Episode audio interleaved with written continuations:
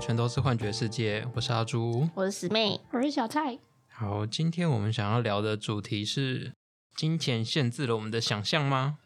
呃，会想到这个主题啊，其实是我之前要开始做人类图和白卡服务的时候，我决定是用不收费的方式纯分享。嗯然后在服务过程中，很多人就会问我说：“诶，为什么你不收费啊？”其实这个心路历程，我想了很久了。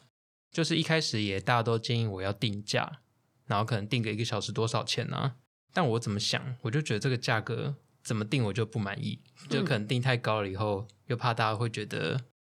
太高就不来了，或是觉得没有物超所值。然后定太低，我觉得诶，我好像没那个价值。对，这好像变成涉及一个价值判断，就是我要是没有办法满足客户对这个金钱呃的价值的想象，会觉得我好像亏待他了。嗯，嗯，了解，嗯对。然后这反而会让我觉得有点表现不好，因为我会在分享的时候很有压力，嗯然后就会变成有点失常。嗯然后再来就是考虑过用水洗的方式，就是分享完他要付多少钱就随便他，然后他自己给我。但一方面是有人说觉得这个，反而有人觉得会有点麻烦，因为他不知道要给多少。哦然后另外一个面，方面是说，我也会很在意说他到底给多少，嗯然后变成是我又很在意说他会不会给我太少，会不会给我太多。我觉得这个增加我很多不同的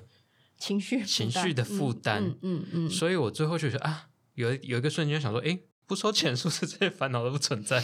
我就决定、嗯 OK 了，反正我现在有有有在工作嘛，嗯就是我也不一定要收这个钱。嗯嗯那居然不收钱，让我觉得比较舒服，是那我就先这样做就好了。对，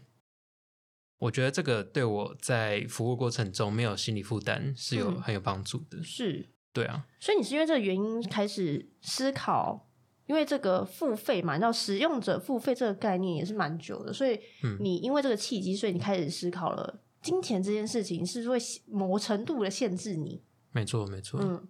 但你是为呃，好，你开始用免费的这方式之后，心里也得到了自由， 感觉你的心灵得到了自由。 对，嗯嗯，没错所以听起来是对你而言，就是你知道一货两讫。例如说我定一个定价，然后你跟我买这个定价的东西，我给你，就是大家可能好像都很习惯用这样的方式，比如说互动啊，做生意。反而你不喜欢或不习惯，对，嗯，是因为我觉得你这有嗯另外一个重点啦，就什是么说，嗯因为身心灵的服务它没有一个标准，那也没有一个哦产品，所以它的服服务要收多少钱，完全取决于说你那个品牌亮不亮，或是你你这个人的服务的深度有没有够深，这样子哦，了解之类。嗯的。毕竟身心灵的怎么讲，它的提供的服务不像是一个实际可以看到的，对，是吧而且很难量化。对对嗯而且，因为我们之前有在那个什么，嗯，在聊马雅历的时候讲到说，它的一个概念就是时间就是艺术嘛，就是时间不等于金钱这件事情。是对，有稍微提到过。嗯，它一直然蛮后对，所以我一直对于说，我都已经要来做身心灵了，然后我还要把我的时间量化成金钱这件事情，嗯我是有个抗拒感在那边。嗯对，可是我就还想不到一个一个理想的方式平衡点，嗯，所以我才会选择说啊，那就先这样好了。对，了解。嗯，所以其实我们今天的这题，你觉得，因为我们标题是“金钱限制了我们的想象”，这标题是小蔡想的，对对，因为原本平常我们会下这个标题说“贫穷限制了我们的想象”，因为我没有办法想象有钱人在使用金钱的时候是怎么样的，所以金钱是就是我们一般人其实对金钱应该都会有一种越多越好，反而对你来说，你提供服务时，你却不是用这样的心态去看待金钱，嗯，对，蛮特别的，因为我觉得一般人好像都会觉得，就就很像是如果你去外面工作，大家都会觉得，但是薪水谈越高越好啊的那种心态。所以其实某程度，这个金钱哦、呃付钱给你，反而给你焦虑，诶，是吧？有某一种程度的焦虑，因为你对觉得你的服务，我到底能不能符合对方想象这件事，是有一种焦虑感在。是没错，是没错。对，嗯所以我一直在想说，对于金钱这件事情，其实比较觉得有匮乏感。我爸跟我妈是呃来自呃不同的金钱价值观的两个地方。外婆家就小时候很穷，呃，可能一般人都会瞧不起穷人，可是外婆认为我们不能被人家瞧不起，所以她会把钱花在可以让自己外在更体面的事情上，尊严跟金钱，他更重视尊严。对，所以我妈承袭的这个价值观是尊严。然后，呃，我觉得我爸这边比较世俗，他认为钱就是钱，钱越多越好，钱就可以决定一个人的价值。所以，女生不用念太多书，你就是赶快出去工作就对了。因为我爸那边家庭蛮重男轻女的，基本上姑姑就是念到小学就去工作了，然后整个家族觉得姑姑这样好棒哦，为家庭牺牲什么的，对，然后基本上女生哦，小孩如果生了生女生，基本上都念职校，为什么呢？因为他们觉得女生就是有一技之长，赶快出去赚钱，因为你未来的规划一定就是结婚生子，就是怎么讲，我那时候就是接受到了两种对我来说是非常不一样的金钱观，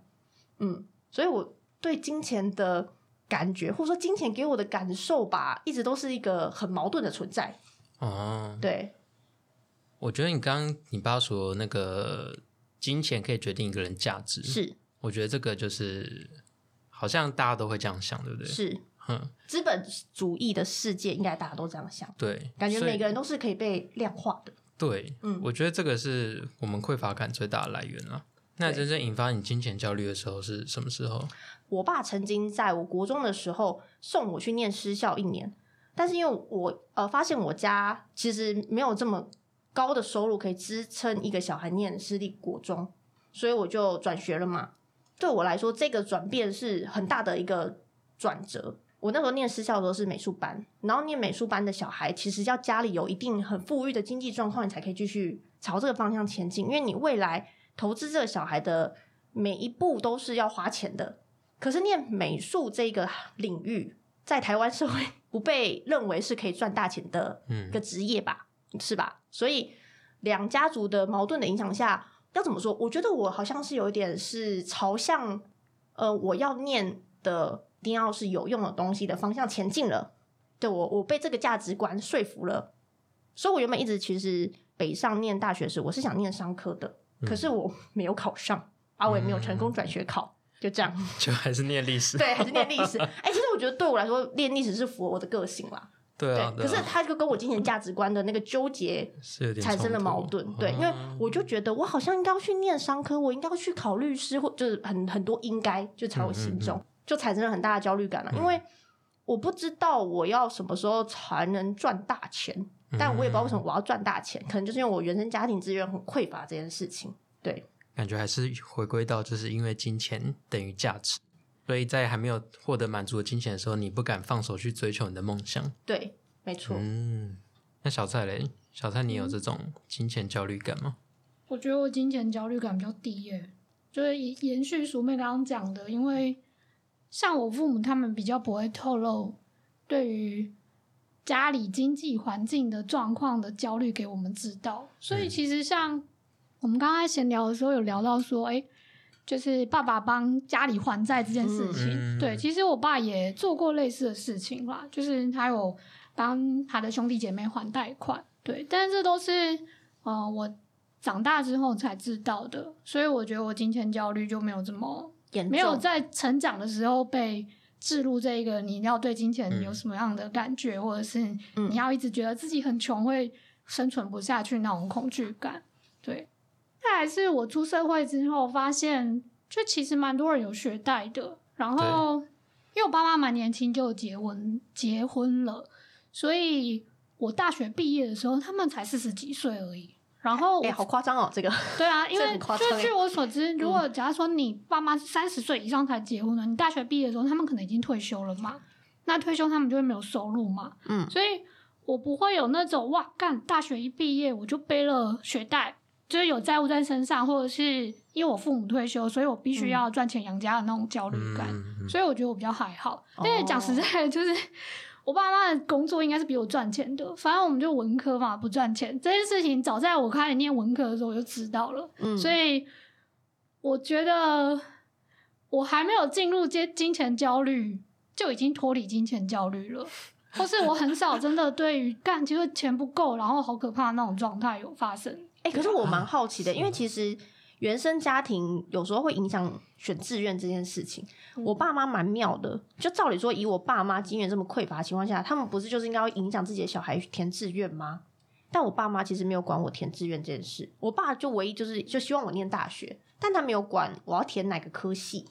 那不是很好吗？哎、可是就回归到这件事情，让我觉得矛盾的地方，呃，我觉得很好啊，但是就是念文科注定是， 对不起，不用注，我们不要用注定好 了，糟糕，注定。我们就我念文科在世俗眼光里面原是则比较上 比较不赚钱的、比较心灵的满足的一个科系，但是他们没有阻止我念历史，只有问了我一句说：“那你念历史要干嘛？”就你懂我意思哎我吗？觉得其实这很棒哎，对啊因，为他会想要了解你的目的是什么。但是我觉得那句话不是真心想知道你念历史要干嘛耶， 是一种啊，念历史可以干嘛？我觉得他有问你已经算算优秀了。 OK，好，就我比其他控制狂的父母，或者是希望翻转阶级的父母来说，我就算是好很多。所以，我对于金钱观的很多挣扎冲突，都是我在跟我自己受到就是原生家庭影响的那种呃状态下是怎么讲对话吧？嗯，嗯对啊。虽然像小蔡啊，他说原生家庭的经济状况，呃，还算好，稳定，对，所以不会让他烦恼。但小蔡，因为他本来就是一个很清楚自己目标的人，就例如说，他很清楚文科就是不赚钱，哦，对啊，就是他有认清事实。但文科我都的觉得干，我是快乐冠军。 我哦虽欸然没 有你们赚很多钱，但我是快乐的富翁。之类的没有，啦，但是有时候遇到那种科技业，嗯虽然我身边很少科技业的人，因为大部分都是文科的朋友嘛，就是在座两位都那、你是。老公不就科技业？但他也是后来才做科技啊，但是他本职也是文科的嘛，哦他念商科的嘛，嗯嗯嗯，嗯，然后还有一段时间是他们公司是做零售的，嗯，对，后来才转科技业。但是所以，因为我遇不太到科技业人，所以我很少有那种啊遇到科技业的朋友。然后，所以我因因为钱赚的比他们少，他们一入行就年薪百万，所以我觉得好恐怖，我不如人的那种感觉。嗯。嗯，了解。其实我也有这种矛盾感呢，欸这么说，因为我我也不会觉得说我一定要跟人家比较谁钱赚的比较多，嗯但，是我还是有一个很深的金钱匮乏感。那、啊你有挖掘为什么吗？对，大概也是因为我小时候因为家庭有那个投资实力，哦，所以就嗯嗯就没有很宽裕啦。虽然说他也没有限制我们说，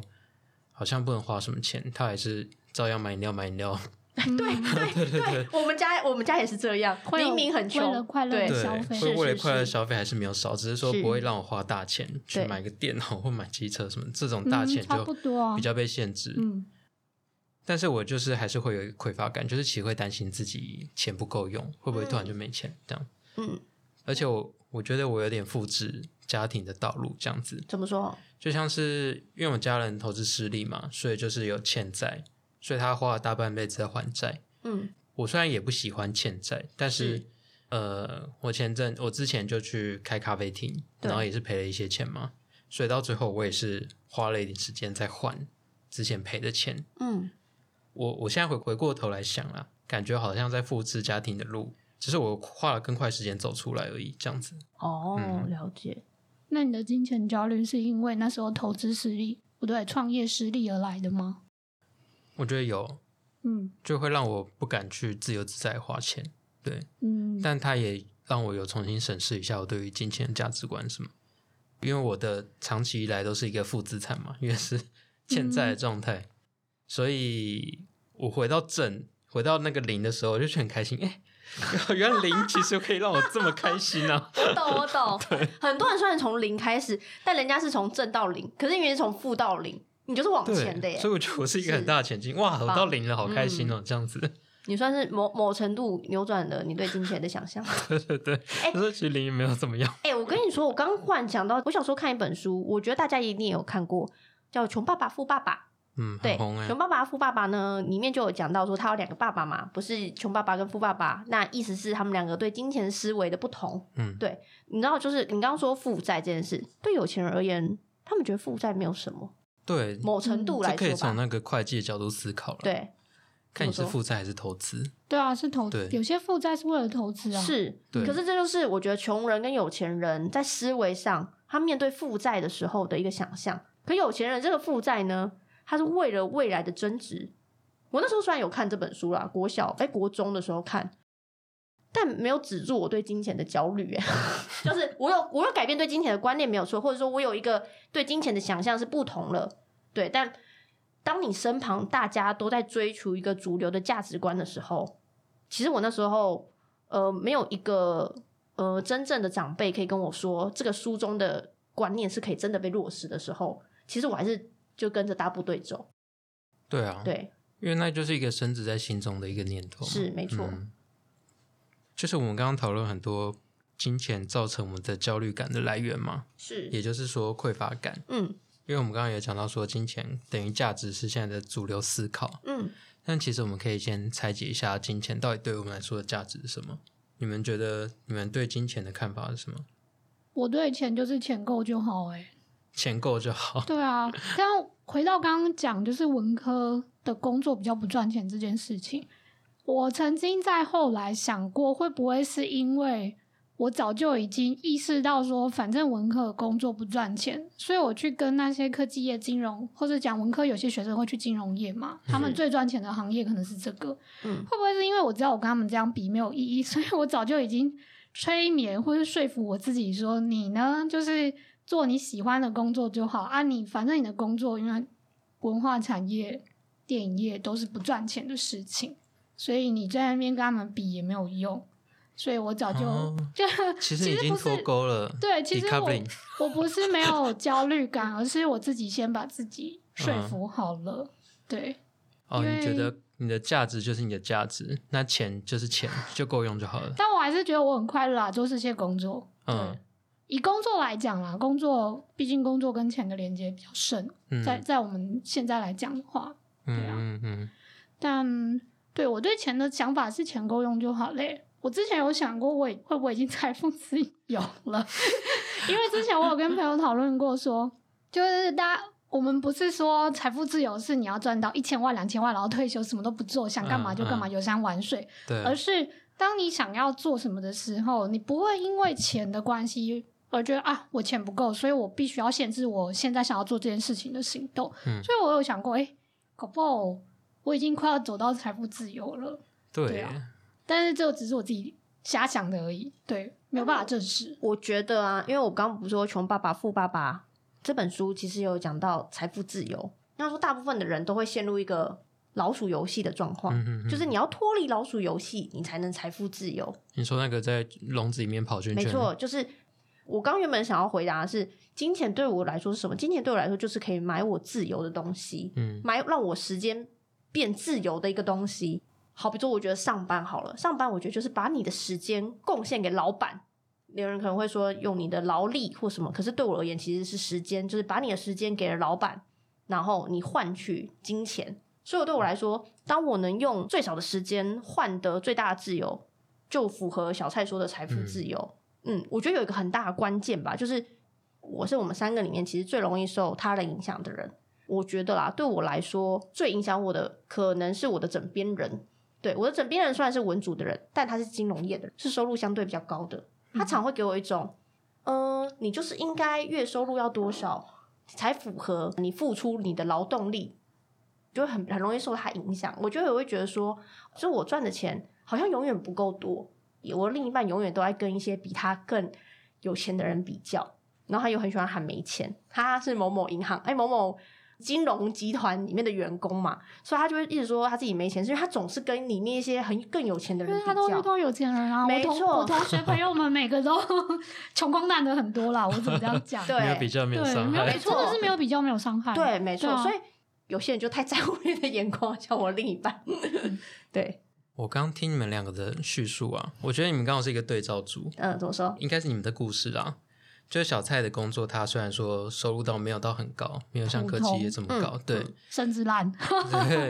但是其实这个工作带给你很多价值感嘛，对，对，所以我必你须说，我在找工作的时候，真的是我会很在乎这个公司的理念，对，然后他们想要干嘛、愿景啊、价值感啊、影响力嗯等嗯等。嗯嗯，对，没错。可是鼠妹她的意见就是说，嗯一定要符合加主流钱要多少，钱是优先的嘛，是，其实就听是不你到啊现在他，年资已经多少了，你应该要对走到那个对薪水才是合理的等级，对对不对？哎他嗯真的会一直讲哎、对啊哦，我觉得好哦，因为对你之前求职的时候，我就有听他讲过啊。嗯对我就哦，好完对全就是这用样金额来衡量的。是是是，所以我其虽然我其实我必须说，我其实我之前找的工作啊，某定程度都我我都没有不快乐，虽然老板很压榨，但我没有不快乐，嗯只是呃，因为我太容易让人家压榨我了，以至于我后来还是离开了。对，嗯可是基本上我找工作时，并不是尽管我对金钱有焦虑，但我也不是依循着主流价值观在找工作的人。嗯，对对对，只是我的另一半就会很容易一直影响我说，好像我这份工作就是你知道，在主流社会或者价值里面不是那么的高，嗯，对，然后我就会觉得对有点烦，这样子我们前面不是有几节讲外在权威、内在权威吗？嗯是，你想要让别人来评价你嗯，自己到底什么价值的时候，嗯他们因为要量化你，就会用金钱因为数字是最好量化一个人的，最好量化没错的。，嗯，而且尤其是我们大部分工作都是一个小螺丝钉而已，啊你真的对很难去对啊，大家讲不出都很大的价家值。都打工对仔，好不好？你即使坐在多高，你就是在帮别人打工，你所只以是高级打工仔，对，没错。所以我觉得这个想法也无可厚非，因为你本来是就觉得 在这工作本身就是打工仔啊，是。所以你也只能用金钱来衡量。而且，其实台湾社会可能有百分之，例如说七十或八十以上的大家都是打工仔，对，是？吧？就是没有这个价值创造过程，嗯或是你本身不认同这样。嗯，对，因为像我现在的工作，我也是觉得老板会觉得说，哎、请你，那你的时间就是公司的时间，就等于它的产值。对，就是所以老板才会在乎你是不是过得太闲。对对对，老板 会会在意我是不是有持续发挥产值这样是子。是是，对，那我会觉得，我其实跟鼠妹想法一样，是说，嗯如果我可以用最短时间把事情做好，那剩下时间我当然可以自由做我自己的事情是啊，对，但老板不会这样想。是。哦但我觉得这就是资本主义的，应该说工业化的，没错，影工业化响就是人力，就是只是一个就是可以资源对对对，没 错，对对对人力就是异化资啦，源异，化。嗯所以就因为我想要跨入身心灵产业嘛，嗯，那这里就会让我产生很大的焦虑感，就是说，如果我要脱离一个稳定薪水的工作，然后完全用它来赚钱的话，我毕竟是一个刚跨入这产业的人，我会担心我自己收入不足以支撑我的生活。嗯其实如果我全职做身心灵，我会有一个匮乏感，嗯，然后这个匮乏感可能会带入我的提供服务之中。就其实我不想要这样感觉，就感觉匮乏感跟身心挂钩了。所以我思考到最后才会觉得说，其实也跟小蔡有点像。我觉得钱跟自己的价值应该分开。就钱当然很重要，对但是我的价值是什么也很重要。没错，而且我觉得那个累积价值感是一个很重要的过程，应该是你本身的价值会带给你收入，那它可能是一个附带的结果。就像之前鼠妹有分享过一本叫做《知识复利》的书嘛，嗯对，它就是说你在从事知识型产业的时候，你必须不断地累积你的知识的输出量，嗯然后到了某种程度，它那个复利效应滚起来以后，它就会开始大量的产生价值。别人希望透过你的东西得到什么东西，这就会有有有需求，是，对，有需求才会产生价格。这样嗯，就对会回到资本主义的那个供需法，供需，法则对是有先有需求才有供给。嗯那跟我们这种，我们先设定了一个供给，然后先设定了价格，然后需求要去创造出来，就有点反向，对哦，了解，但是好像还是落入了一个对那啊个资本主义的圈套里面。但是我自己后来的想象是说，其实我在做免费服务的时候，它是一个共同创造过程，就是一方面他会给我回馈，回馈我说，诶，我哪里可以改进，或是他觉得我哪里很棒，可以去做。从这过程中，我就开始会开始肯定自己的价值感，那也是一个累积的过程。在不断的累积之后，大家给我各种不同的意见，可能会创造一个全新的服务。那这个就是一个其实是大家一起创造出来的过程，而不是单纯的供需而已。就是呃，你有这需求，然后我提供服务给你，然后你给我多少钱，就是一个等价交换的感觉，而是我们共同创造出了一个崭新的价值。嗯，对你来说，可能之前收费这件事情给你某种程度的压力，可是因为如果没有收费的话呢，你跟你你自己的案主或你的个案，在这个互动的过程中，你就觉得你们两个其实在共同创造，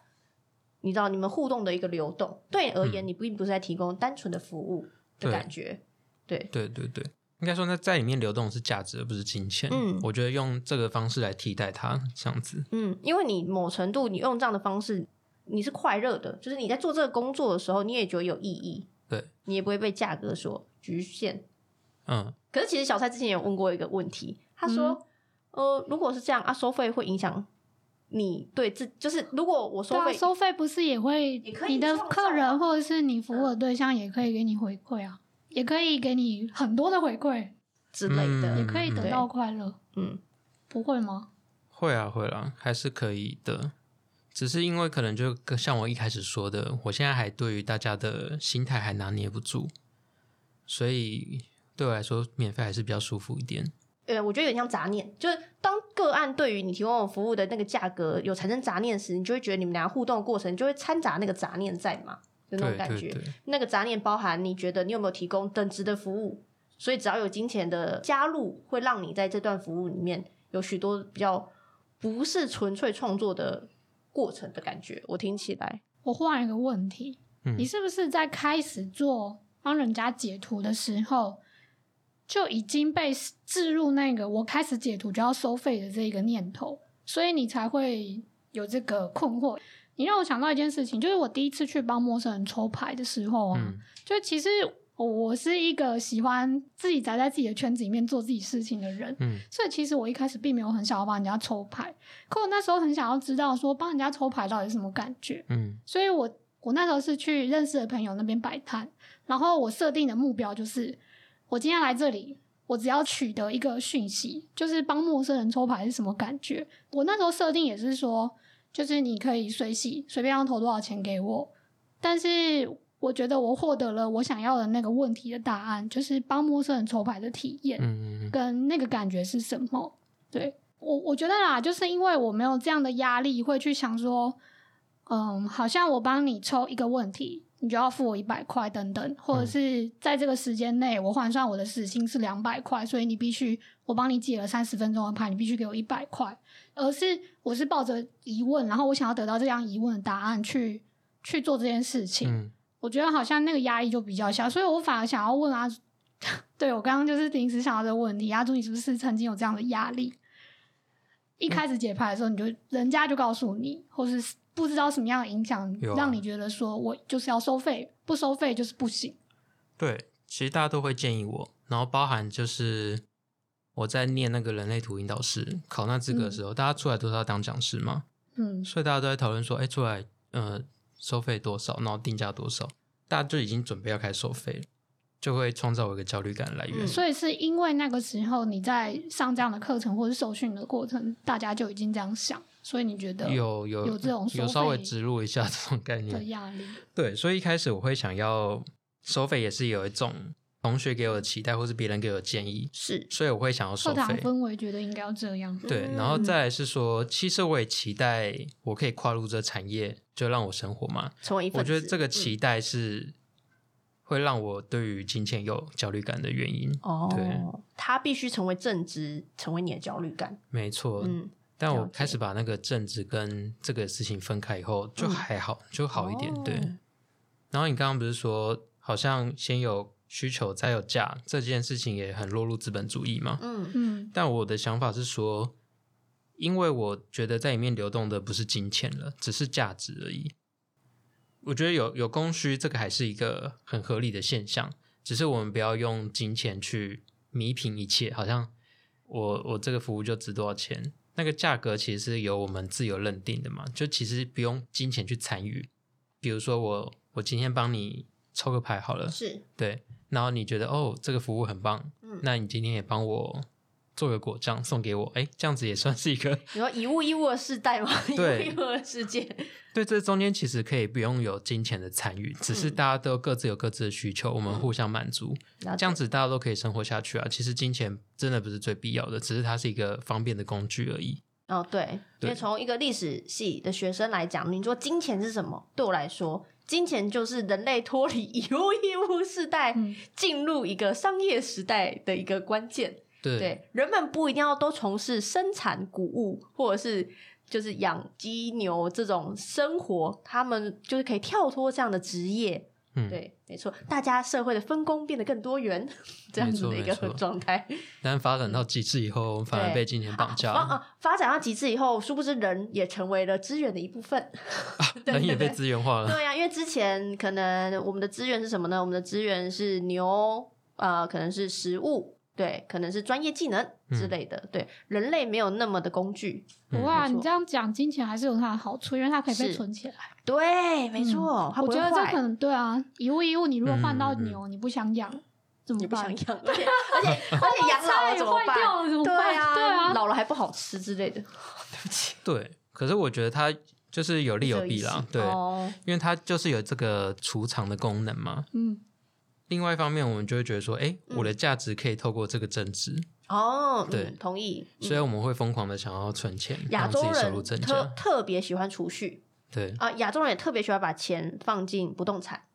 嗯，没错，就是我觉得有点类似这样的观念。对啊，对啊，嗯就把它绑在一起了。嗯，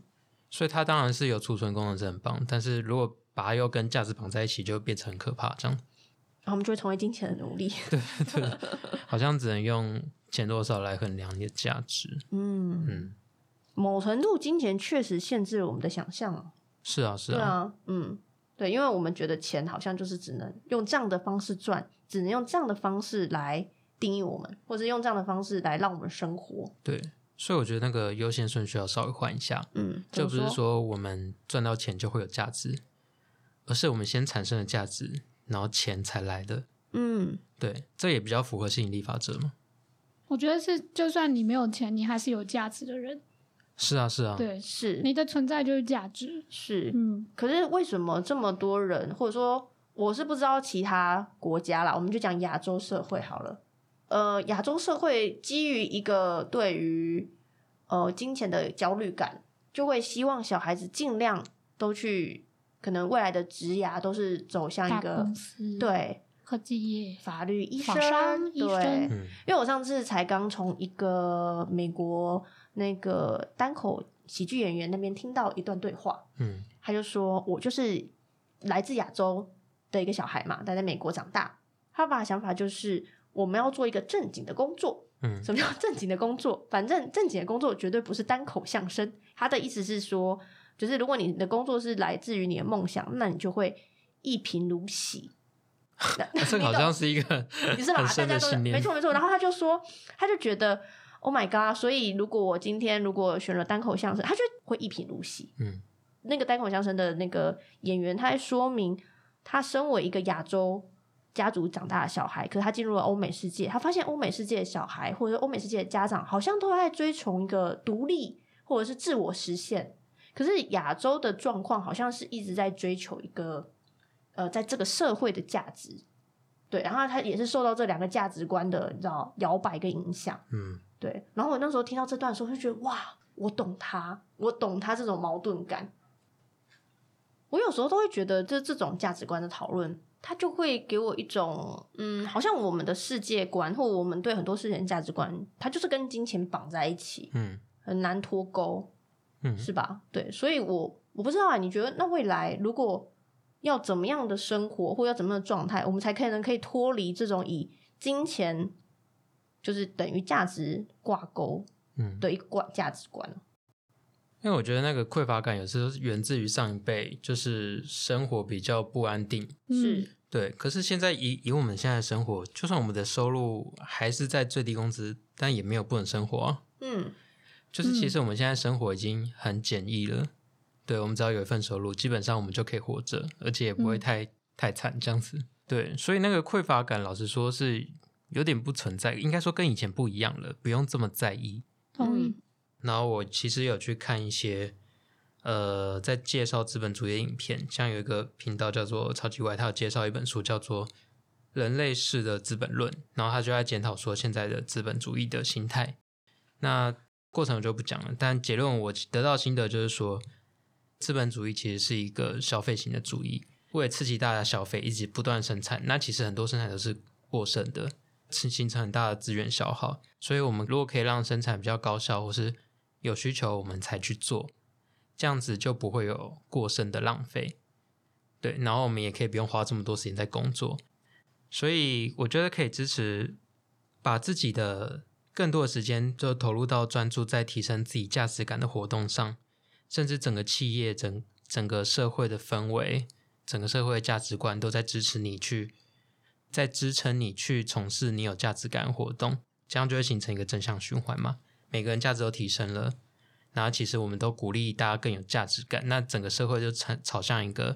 价值感提升的方向走的话，就很美好。其实你也不会被觉得你好像被什么东西绑住了，因为你有很多时间去做自我探索。那你的生产活动其实也维持在最低限度而已，甚至那个生产活动你也认同它的价值感，这样其实我就觉得蛮美好的。就是这是你的未来的理想。我理想是这样子，好对啊，就大家也可以分享你们自己的想象，可以留言给我们。好，那今天的节目呢，就是到这边。如果你喜欢本集的内容呢，欢迎可以投稿到麻瓜信箱。那如果你想要知道我们的最新资讯呢，欢迎追踪我们的 Instagram、FB，也可以订阅我们的 Podcast 跟 YouTube 频道。然后呢，我们关于麻瓜信箱的回馈，我们会找一个时间点，然后在节目上回馈给你。今天的节目就到这边为止，非常谢谢大家的收听，拜拜。拜拜拜。